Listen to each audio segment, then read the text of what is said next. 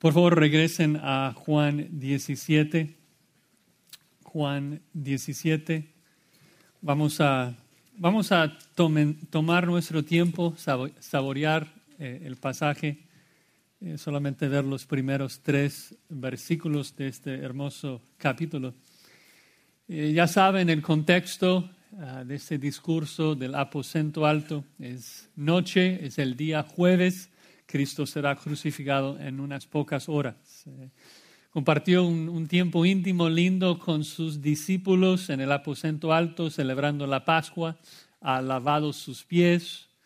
Luego se fue Judas y Cristo estuvo con sus once, los verdaderos discípulos, eh, y les habla de su amor hacia ellos, les explica eh, que tiene que despedirse porque en unas pocas horas Judas le va a traicionar y le van a matar.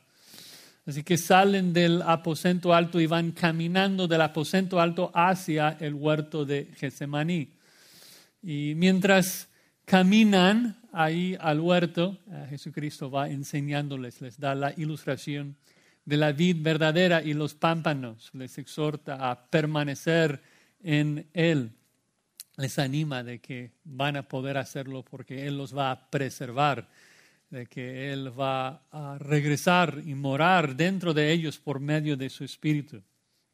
Les explica que el Espíritu va a revelar a Él en sus corazones. Pero la verdad es que están muy llenos de temor, están turbados, están abatidos, están confundidos. Todo parece muy difícil y por eso Cristo termina el discurso en el versículo 33 de Juan 16 con la exclamación, yo he vencido al mundo. Y cuando dice esto, termina su última enseñanza, su último sermón. Y llegan al torrente de Cedrón. Sabemos de que llegaron al torrente de, al torrente de Cedrón porque en Juan 18.1 explica que tan pronto dice amén, tan pronto termina su oración, cruzan el torrente de Cedrón. Ahora, ¿qué, ¿qué significa esto? ¿Por qué Jesucristo se detiene ante el torrente de Cedrón? Bueno, para los que no conocen la geografía de Jerusalén, Estaban dentro de la ciudad en el aposento alto y van caminando hacia el huerto de Getsemaní.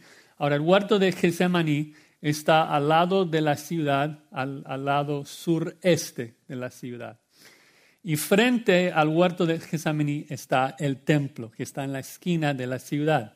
El templo está en un monte, el huerto de Getsemaní está en otro monte, y lo que separa, lo que divide el templo del huerto de Getsemaní es precisamente el torrente de Cedrón.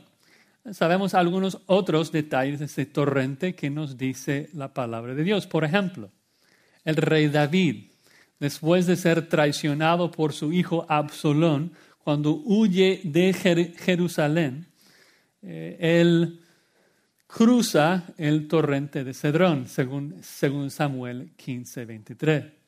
Y creo que eso es importante porque Jesucristo en el aposento alto, cuando estaba hablando del traidor Judas, él cita el Salmo 41, el salmo que David escribió cuando estaba cruzando el torrente de Cedrón en el momento que Absalón le traicionó. Dice que fue su amigo el que comía pan con él que le había traicionado. También sabemos de que usaban el torrente de Cedrón para sacar la basura de la ciudad. Eh, vemos cinco o seis veces en el Antiguo Testamento que cuando hubo reformas, por ejemplo, bajo Ezequías, bajo Josías, que quemaron los ídolos en el torrente de Cedrón para que las cenizas fueran llevadas lejos de la ciudad.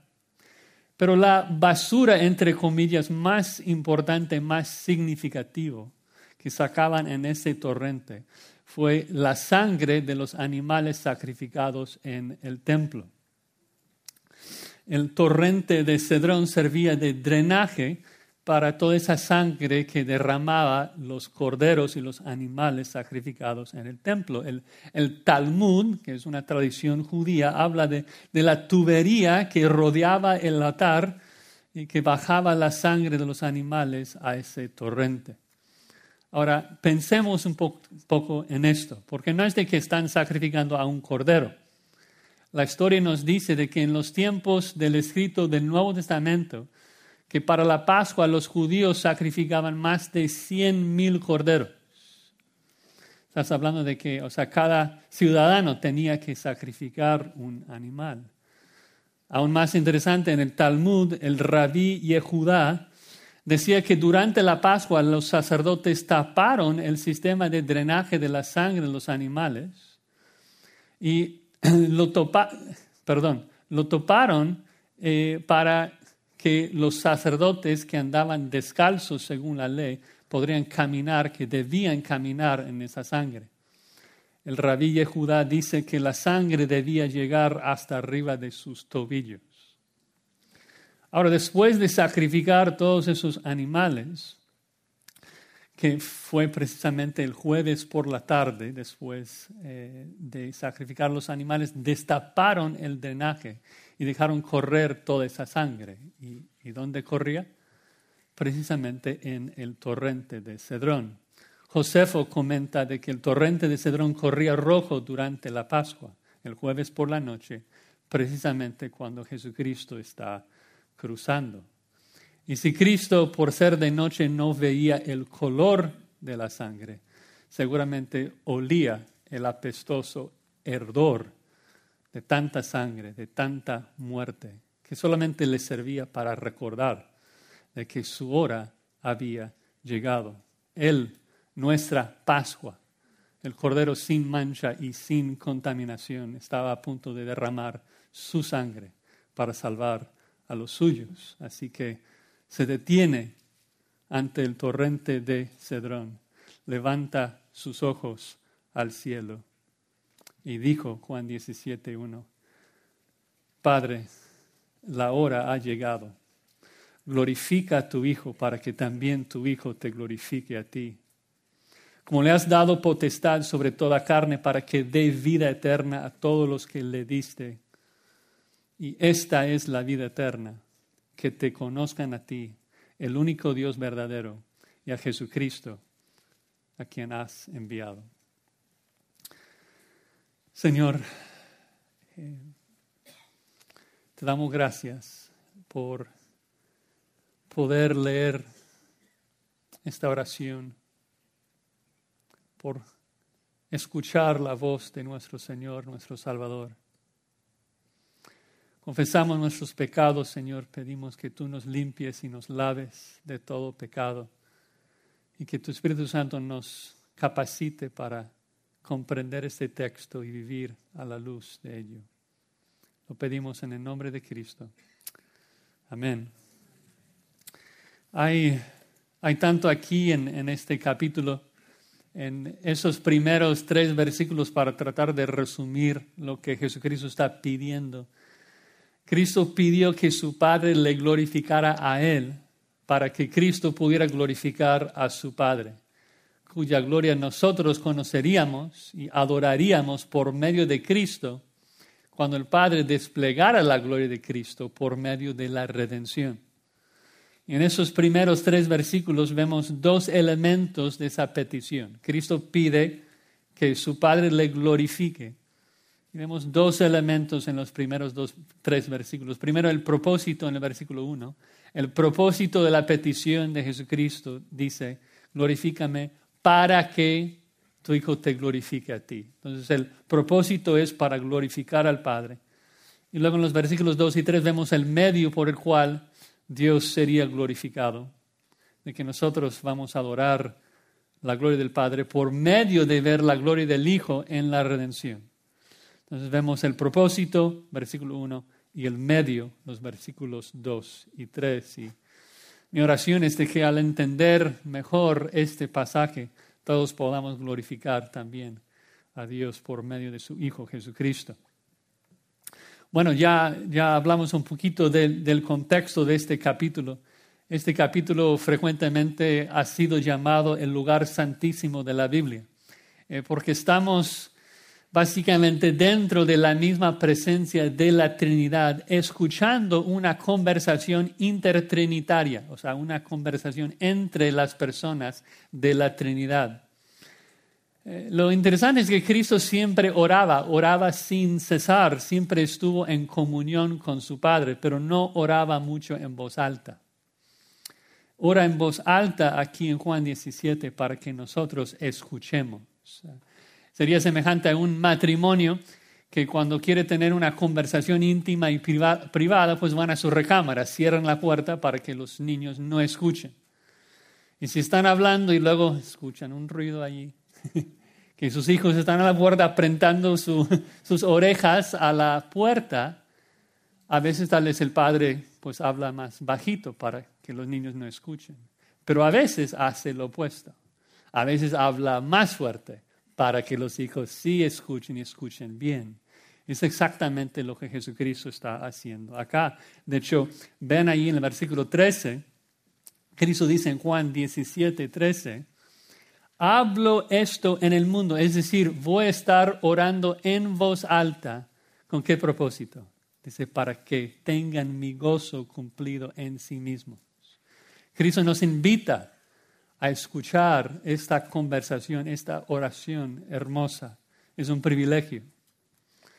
Esta semana mi tía falleció, pasó a la presencia del Señor y tuvimos eh, el privilegio de llegar ahí unas horas antes de su muerte. Eh, no había tomado agua en varios días, los doctores decían que tenía unas horas de vida. Y mi tía nos invitó a, a estar y y luego, para mi sorpresa, nos invitó a entrar con él en su recámara y estar con mi tía allí en su cama. Y, vimos a mi tío, un hombre de Dios, dando un beso a su amada, hablándonos de ella, el amor que él tenía para ella, hablándonos de sus mejores cualidades. Y Cristal y yo salimos llorando, abrumados por el privilegio de haber presenciado ese momento tan íntimo con, con mi tío, con mi tía.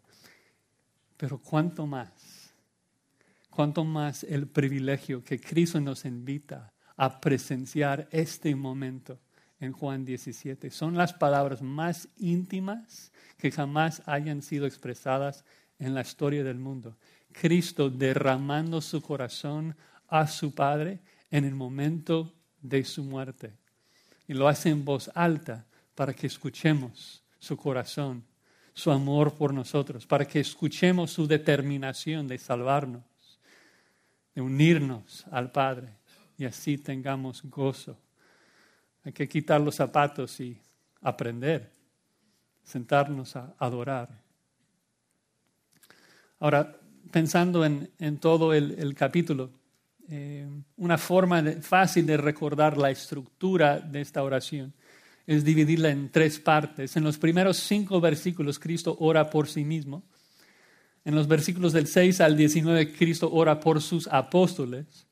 Y luego finalmente en los versículos del 20 al 26 Cristo ora por nosotros, los que íbamos a creer por la palabra de los apóstoles. Ahora, cuando digo de que en los primeros cinco versículos Cristo ora por sí mismo, no, no quiero que me malinterpreten.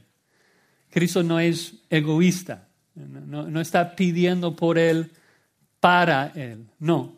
Ora por sí mismo, dice, para que el Padre sea glorificado en su vida, para que nosotros seamos salvos. Eh, veremos eso en unos momentos. Él, él ora por sí mismo, motivado por su amor desinteresado, su amor hacia Dios y hacia nosotros. Eh, para darles una ilustración, sería así, como si yo oro a Dios, yo pido que me dé valentía y ayuda para evangelizar a un vecino mío. Mi propósito de pedir ayuda no es por un beneficio personal propio, sino por amor a mi vecino, que quiero que Dios le salve. Quiero su bien, quiero su salvación. En la misma manera, sí, Cristo pide ayuda por sí mismo, pero no, no para Él no para sí mismo, sino para la gloria del Padre y para el beneficio nuestro. La oración en sí tiene tal vez las palabras más sencillas de todo el Nuevo Testamento. No, no es una oración compleja. Un niño de cinco años puede entender las palabras, pero refleja las verdades más profundas, más incomprensibles, más insondables de la historia. Explica los propósitos eternos de la Trinidad en la creación y en la redención del hombre. El primer elemento, como ya dije, es el, propósito, la, la razón que Cristo pide por gloria y es para glorificar al Padre. Eh, lo que pasa es de que Cristo sabe, Cristo entiende de que Él mismo es el medio por el cual el Padre recibe gloria. Nosotros conocemos la gloria del Padre en la faz de Jesucristo por medio de Él. Recibimos vida eterna por medio de Cristo. Así que Cristo dice, glorifícame a mí, levántame a mí, para que yo pueda irradiar tu gloria, Padre, a todo el universo. Cristo es la imagen del Dios invisible. Así que si nosotros vamos a conocer a Dios, si nosotros vamos a ver y apreciar y adorar la gloria del Padre, Cristo es quien tiene que resplandecer esa gloria a nuestros ojos. Bueno, Juan eh, comienza el versículo 1 diciendo, estas cosas habló Jesús. Estas cosas se refiere al discurso del aposento alto. Pero por el contexto del libro vemos que esas palabras también marcan el fin de toda la enseñanza terrenal de Cristo. Ya no va a enseñar más. Ya entra de plano en su ministerio de intercesión y sacrificio ya entra de plano en su trabajo como sumo sacerdote. Un sacerdote tiene la responsabilidad de hacer solamente dos cosas. El sacerdote intercede, el sacerdote sacrifica. En Juan 17 vemos la intercesión de nuestro sacerdote y en Juan 18 y 19 vemos de que nuestro sacerdote se sacrifica a sí mismo por nosotros. Pero ya ha predicado todo lo que va a decir, ya ha enseñado todo. Pero aunque ha enseñado todas sus dos lecciones más importantes, todavía quedan pendientes, que es la oración y la cruz. Entonces, es en este momento, en Juan 17, que, Jesucristo en un sentido inaugura su ministerio de intercesión, un ministerio que, que sigue teniendo hasta la fecha. Hebreos 7, 25 dice que Cristo vive siempre para interceder por nosotros nunca ha cesado.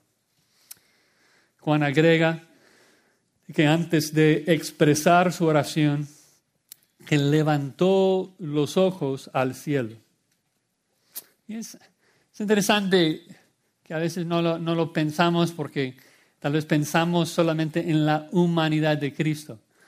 Pero es, es, increíble pensar en la humildad y la humillación de Jesucristo que tenía que orar. Hay que tomar un paso atrás y, pensar en esto, hermanos. Cristo es glorioso, pero vemos más de la gloria de Cristo cuando le contemplamos en la totalidad de su persona. No solamente en su humanidad, sino también en su deidad. Recuerden que Cristo es el eterno Hijo de Dios, engendrado en la eternidad, un misterio que misterio que explota nuestra mente porque no, no podemos comprenderle. Pero Cristo comparte todas las perfecciones divinas. Él, dice, vean ahí en el versículo 5, glorifícame tú, Padre, al lado tuyo con aquella gloria que tuve contigo antes que el mundo fuese. Es decir, que Jesucristo comparte la misma gloria de Dios, todas las perfecciones de Dios. Si Dios es omnipotente, Cristo es omnipotente, omnisciente, omnipresente. Su, su majestad, su gloria es la misma que Dios, la de Dios. Pero nuevamente su majestad, su, su, gloria divina brilla más glorioso cuando contemplamos que ese eterno Hijo de Dios Todopoderoso se hizo hombre. Ese Dios exaltado se humilló, agregó humanidad a su deidad, una humanidad completa, genuina. El hombre Jesús es totalmente 100% hombre. Tenía hambre, sufría sed, creció en sabiduría. Inconcebible pensar en eso, de que es el Dios que creó el universo, que da vida a todo el mundo, Juan 1.4, el que no depende de nada ni de nadie por toda la eternidad. Esa persona tan majestuosa, tan gloriosa, ahora tiene que orar porque necesita oración, necesita ayuda, vive en total dependencia de la ayuda de Dios. Entonces la gloria de la deidad de Cristo luce más brillante cuando lo consideramos a la luz de su humanidad, de que nuestro Dios majestuoso es un Dios también humilde, interesado en los demás. Pero lo mismo es cierto de la humanidad de Cristo, que luce más brillante cuando lo contemplamos a la luz de su deidad. Cristo frente ahí al torrente de Cedrón es una persona con esas dos naturalezas. Como dije, es un glorioso misterio para nosotros. No entendemos cómo es esto. Y que Cristo es simultáneamente Dios y hombre. Eh, queremos entender cuál era la relación, eh, cómo la deidad de Cristo se comunicaba con su humanidad. No, no, podemos comprenderlo. Sabemos de que el hombre Jesucristo muchas veces no, no, tenía comunicación con su deidad en el sentido de que no supo cosas, no supo la hora de su regreso. Pero lo que sabemos es de que en este momento Jesucristo, el hombre, está frente a la idea de su muerte y no accede a su deidad a aplastar a Judas, a matar a sus enemigos. No hace esto, sino que vive sumiso a su Padre, obedeciendo en nuestro lugar, cumpliendo la ley por nosotros, para que pudiera morir en nuestro lugar. Hebreos 5, versículo 7 dice lo siguiente, que Cristo en los días de su carne, ofreciendo ruegos y súplicas con gran clamor y lágrimas al que le podía librar la muerte, fue oído, escuchen, a causa de su temor reverente. Y aunque era hijo, por lo que padeció, aprendió la obediencia. Y habiendo sido perfeccionado, vino a ser autor de eterna salvación para todos los que le obedecen. Es decir, si nos preguntamos por qué es de, que el Padre escuchó esta oración de Jesucristo, el autor de Hebreos nos dice, no porque era su Hijo, no porque era el eterno Hijo de Dios. El Padre escuchó esta oración por, a causa de, dice, final del versículo 7, a causa de su temor reverente, de su perfecta obediencia, su perfecta sumisión, de que Cristo vivió como un hombre perfecto el hombre perfecto que tú no logras vivir, el hombre perfecto que yo no logro vivir. ¿Ven la gloria del eterno Hijo de Dios, hermanos? Que en Juan 17 se somete al Padre y ora en dependencia de Él. Así que no, no busca a sí mismo para ayuda, sino que hace lo que hace el salmista en el Salmo 121. Alzaré a mis ojos a los montes. ¿De dónde vendrá mi socorro? Mi socorro viene de, de Jehová. Entonces Cristo levanta sus ojos y en humildad pide ayuda de su Padre. Dices, Josías, ¿por qué Jesucristo levanta los ojos eh, si nosotros inclinamos el rostro? Debemos levantar la... Bueno, bueno, yo creo que en parte nosotros inclinamos la cabeza porque estamos invitando al publicano en Lucas 18, que no quería ni alzar los ojos al cielo por la profunda culpabilidad que cargaba en su corazón, de que somos pecadores. Inclinar la cabeza es una demostración, es una ilustración que, refleja nuestro arrepentimiento, que no merecemos nada sino el juicio y castigo de Dios. Pero Cristo no tiene pecado, Cristo no tiene vergüenza, Cristo no tiene pena, Cristo no tiene culpa, tiene perfecta comunión con su Padre. En Juan 1.1, cuando dice Juan de que el verbo estaba con Dios y el verbo era Dios. La idea ahí que el verbo estaba con Dios es de que el verbo está cara a cara con Dios por toda la eternidad pasada. Perfecta comunión. Cristo nunca tenía que esconder el rostro de Dios. Que entre paréntesis es una de las maravillas del profundo dolor de la cruz, de que el Padre, que en la eternidad siempre ha sido cara a cara con su Hijo, tuvo que esconder el rostro de su Hijo, desampararlo, porque Cristo estaba cargando sobre sus hombros el pecado de nosotros. Al que no conoció pecado, Dios le hizo pecado por nosotros, para que nosotros fuésemos hechos justicia de Dios en Él. Pero Cristo, digamos, por el resto de la eternidad vivía en constante comunión, constante oración con su Padre. Siempre andaba agradeciendo a Dios en todo momento. Cristo oraba sin cesar, viendo la mano soberana de Dios en, en la caída de cada pájaro, en cada rayo del sol, siempre comunicándose con su Padre. Y ahora para nuestro beneficio levanta sus ojos Levanta sus ojos porque Dios simbólicamente mora arriba de nosotros en los cielos. Dios es omnipresente, Dios está en todo lugar, Dios eh, está debajo de ti y arriba de ti. Pero era una manera de mostrar de que Cristo estaba dirigiéndose hacia su Padre y comienza su oración. Que otro punto periférico aquí, para los que luchan con la idea de por qué orar si Dios es soberano. Si alguien ha luchado con esto, pero no hay nadie en la historia que ha entendido mejor la soberanía de Dios que el Hijo de Dios. Y cuando tuvo una necesidad, ¿qué hizo? Oró, porque supo que Dios obra por medio de la oración. Y lo que dice es, Padre, la hora ha llegado tanta verdad allí, aún en la, primera palabra, Padre. Llama a Dios su propio Padre. Ahora, eso es importante porque un hijo y un padre comparten la misma naturaleza.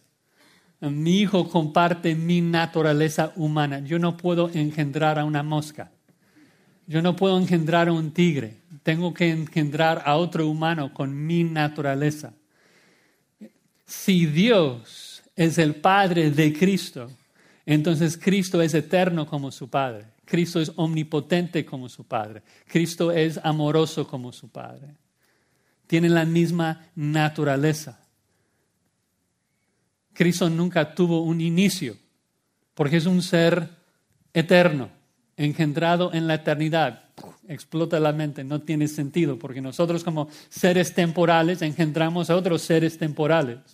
Dios Padre, un ser eterno, engendra en la eternidad a un hijo perfecto como Él.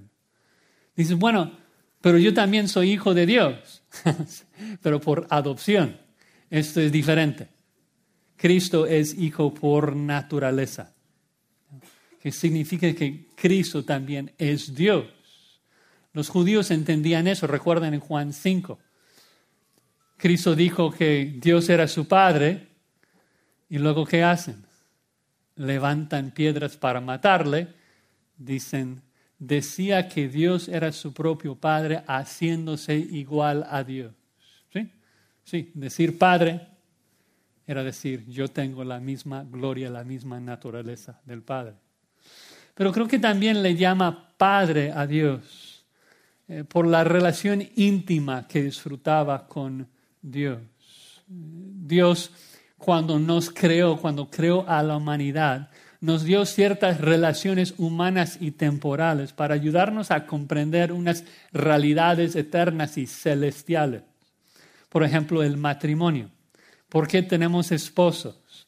Bueno, según Pablo en Efesios 5:32, tenemos esposos para enseñarnos una gran verdad, la verdad de Cristo y su esposa, nosotros, la iglesia. Y también tenemos padres con qué propósito.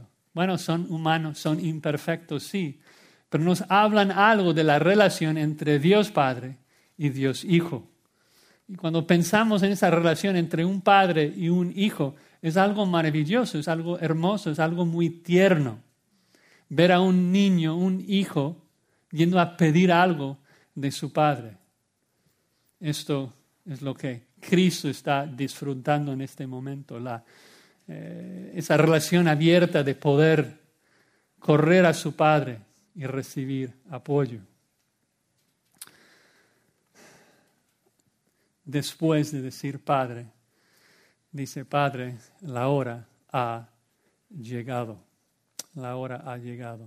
Cristo reconoció que existe un calendario divino y todo va de acuerdo a ese calendario.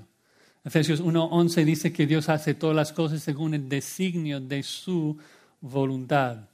Pedro nos dice en Hechos 2.23 que la cruz ocurrió según el plan predeterminado de Dios.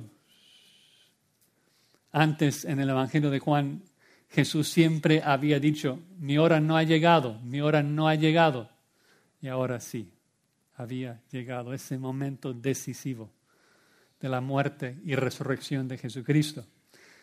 Y es la hora decisiva no solamente en la vida de Jesucristo, sino en la, en la historia del mundo. La historia del mundo se, se, puede dividir en dos eternidades, eternidad pasada y eternidad futura, separada por la cruz, la obra redentora de Cristo que divide a toda la historia. Y Jesucristo no huye de la hora.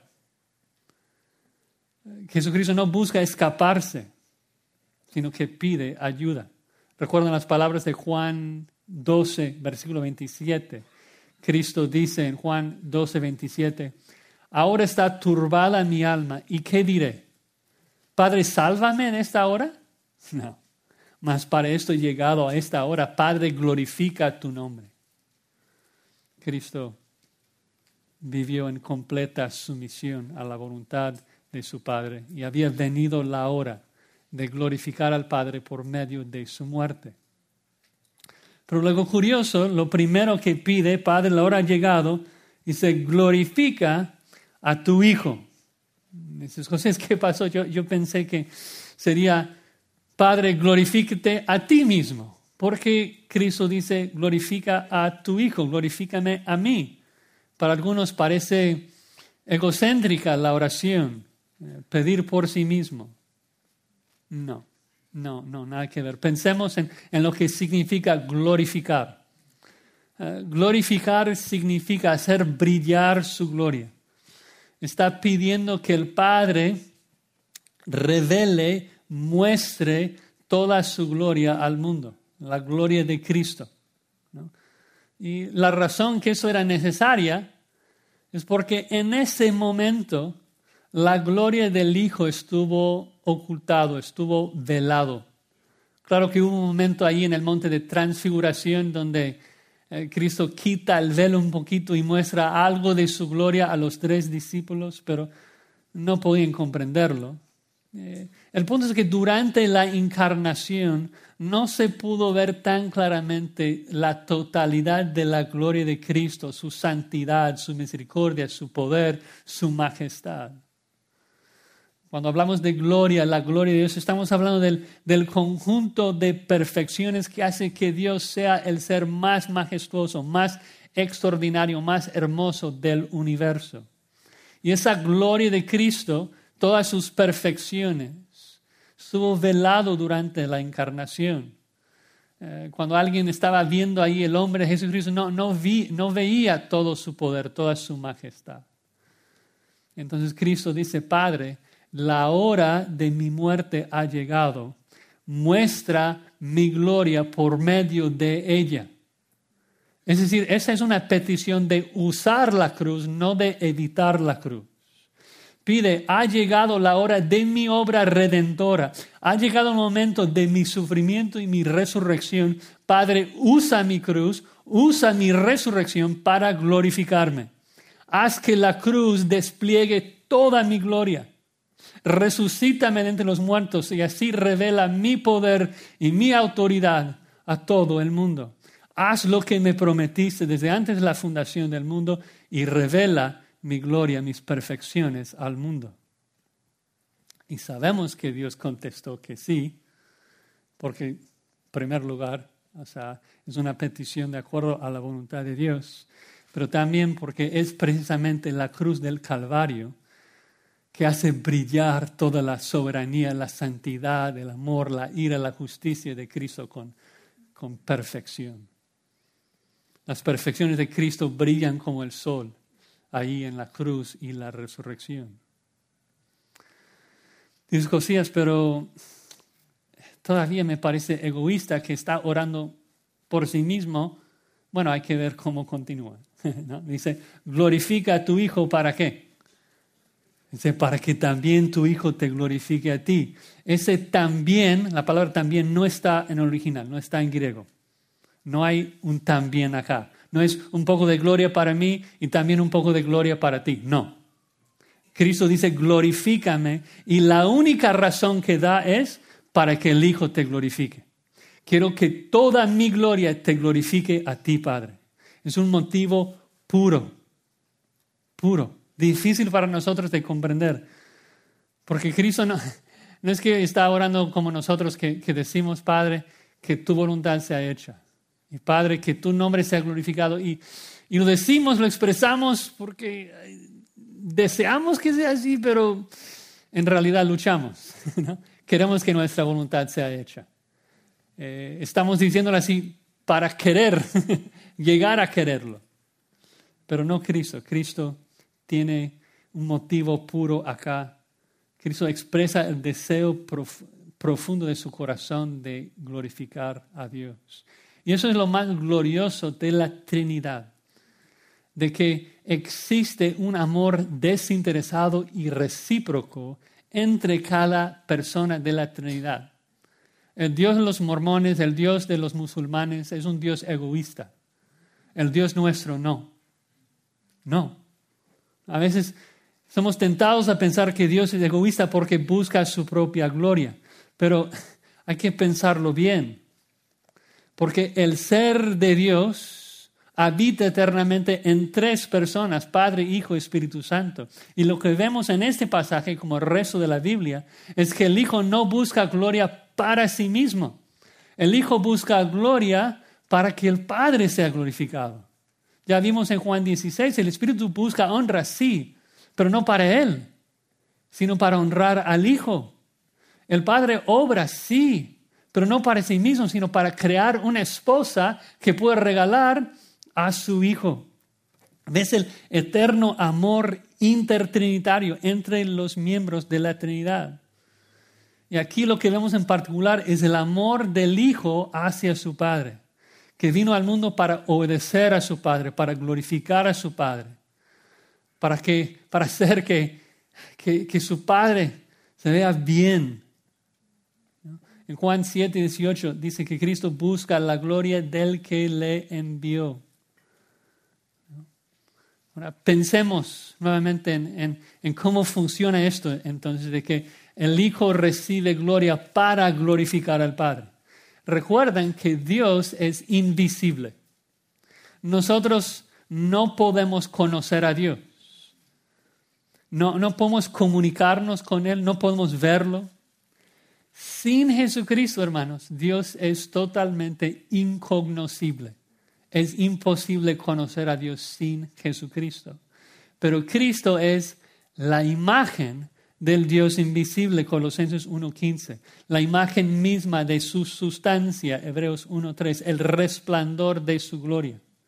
En Cristo, según Pablo en 2 Corintios 4.6, en su faz vemos la gloria de Dios. Es Jesucristo en Juan 14 que dijo, el que me ha visto a mí, ha visto al Padre.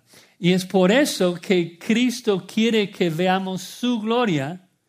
¿Por qué? Porque Cristo es el telescopio que nos permite ver la gloria de su Padre. Es la única manera de ver la gloria del Padre. Cristo quiere que le veamos a Él y digamos, wow, qué hermoso es tu Padre. Qué hermoso, qué glorioso, qué majestuoso es tu Padre. Porque en Cristo vemos la gloria invisible de Dios Padre.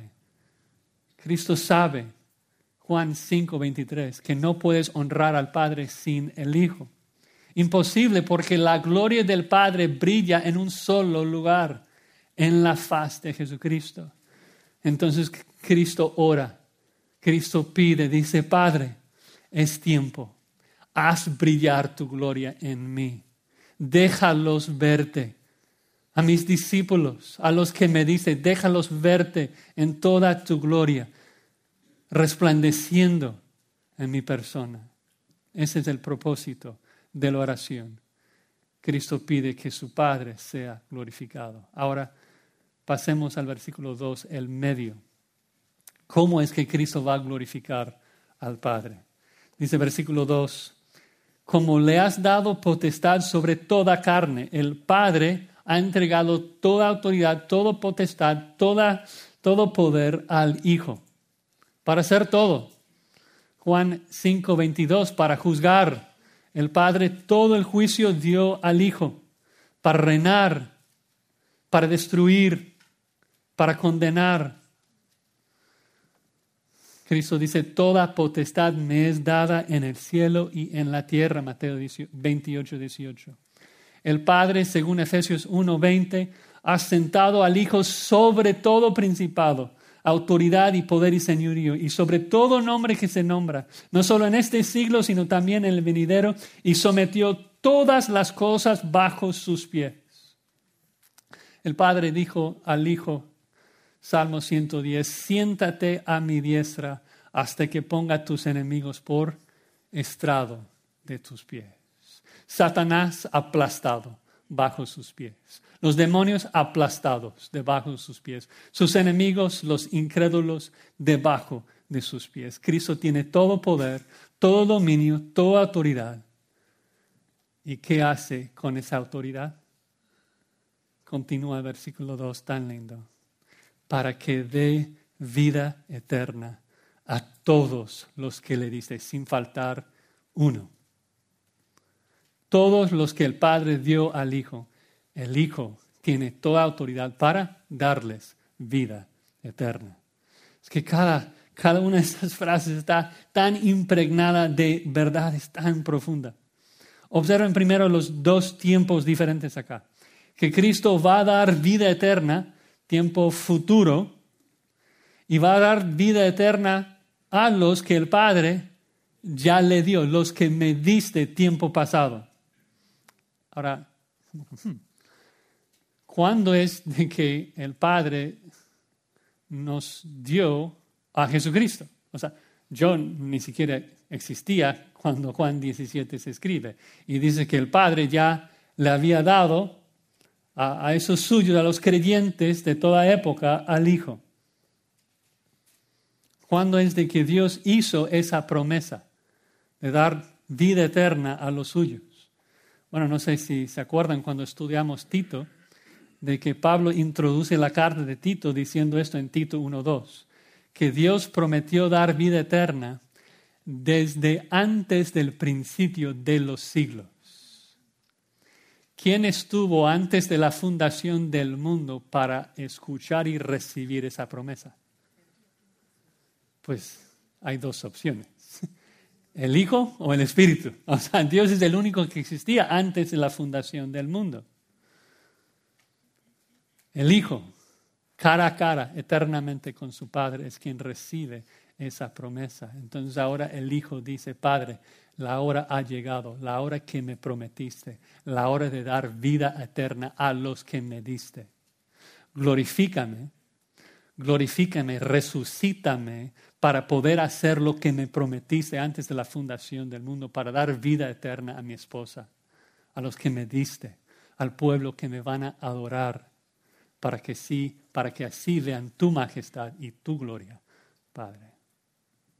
La cruz y la resurrección, la obra redentora de Cristo, es el medio por el cual Cristo regala vida eterna a nosotros, los suyos.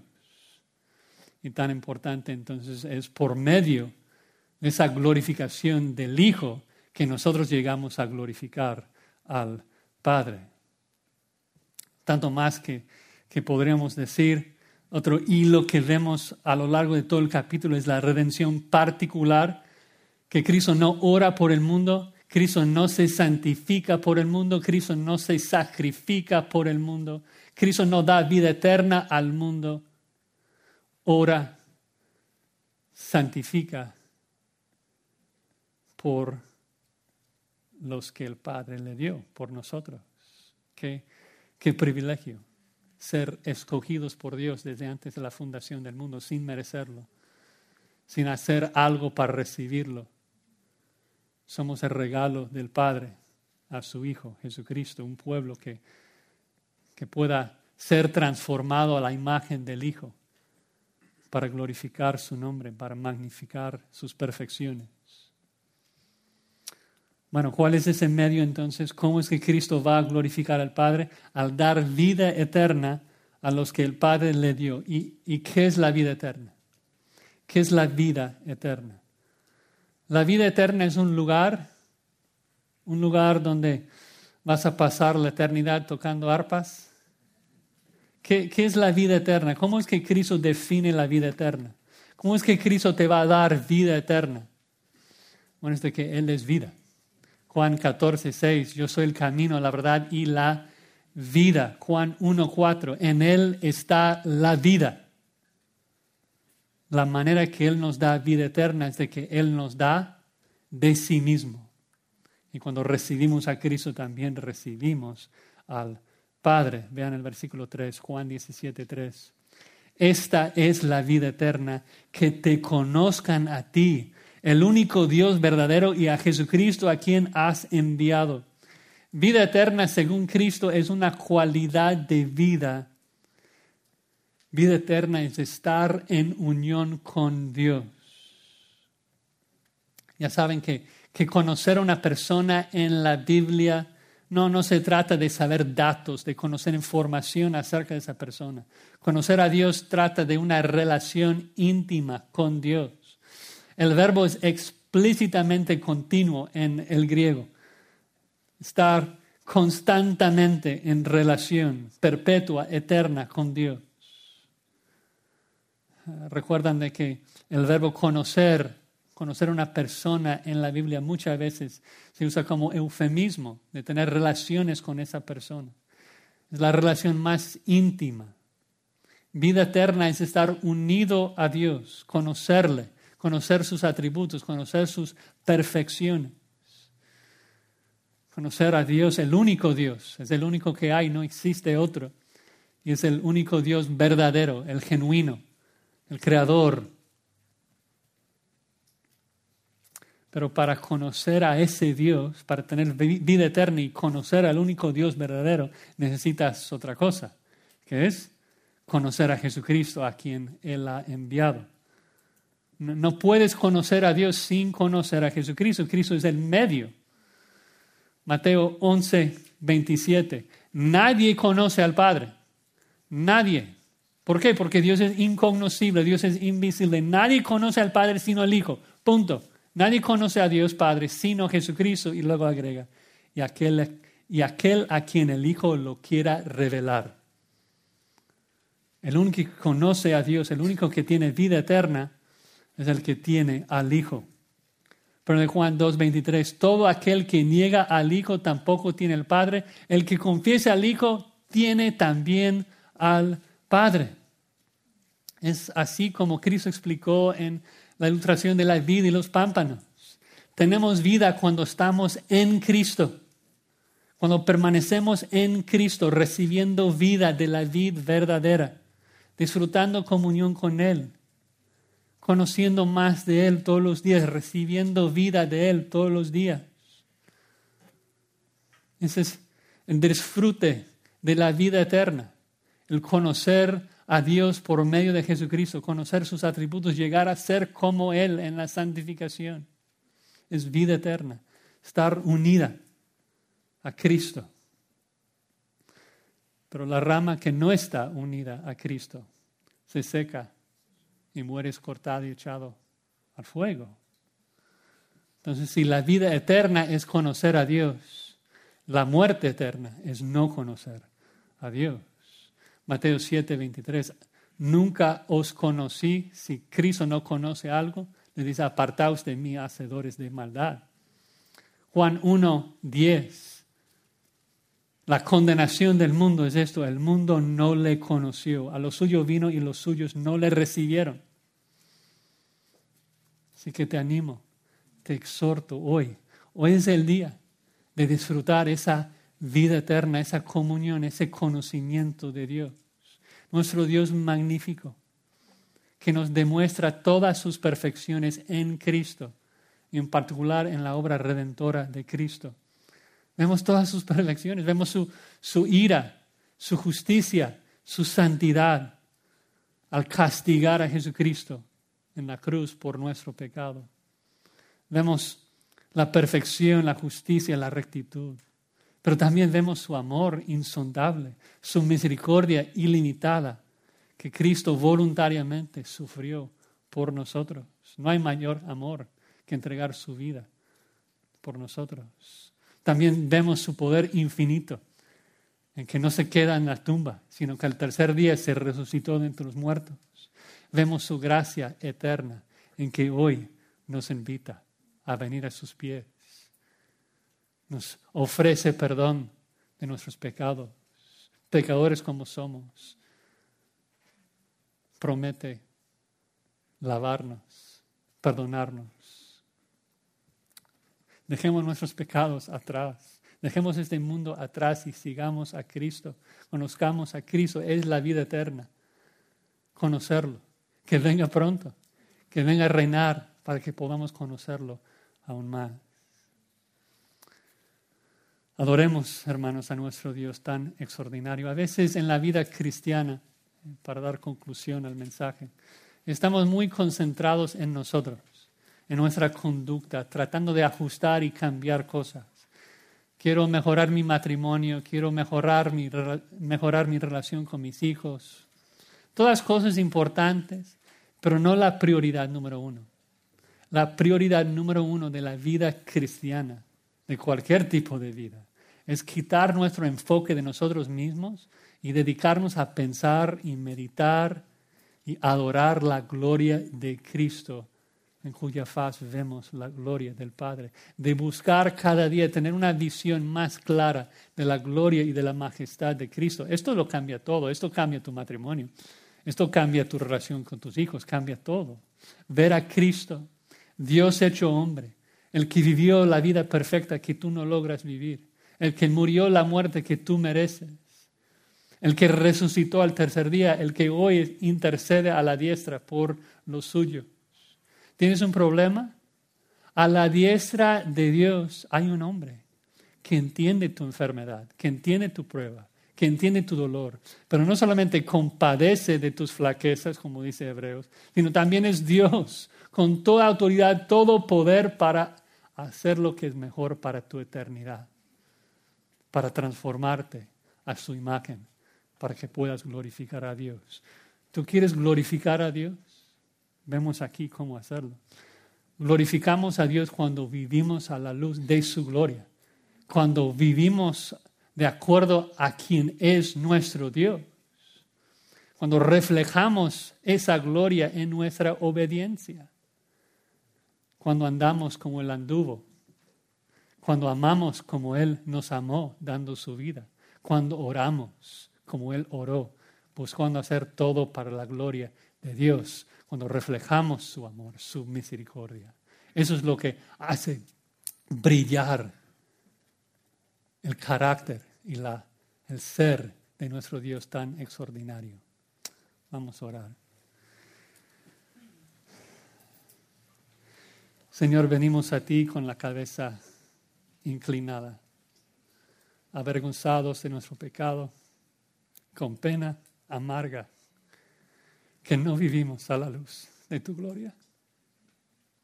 Perdónanos, limpianos, ayúdanos a levantar nuestros rojos, rostros y disfrutar la comunión eterna que tú nos has regalado en Cristo Jesús. Ayúdanos a glorificarte, Señor. Gracias. Gracias por ese texto tan hermoso. Gracias por tu Espíritu que nos transforma. Gracias por Cristo que nos redimió. Gracias, Padre. Amén.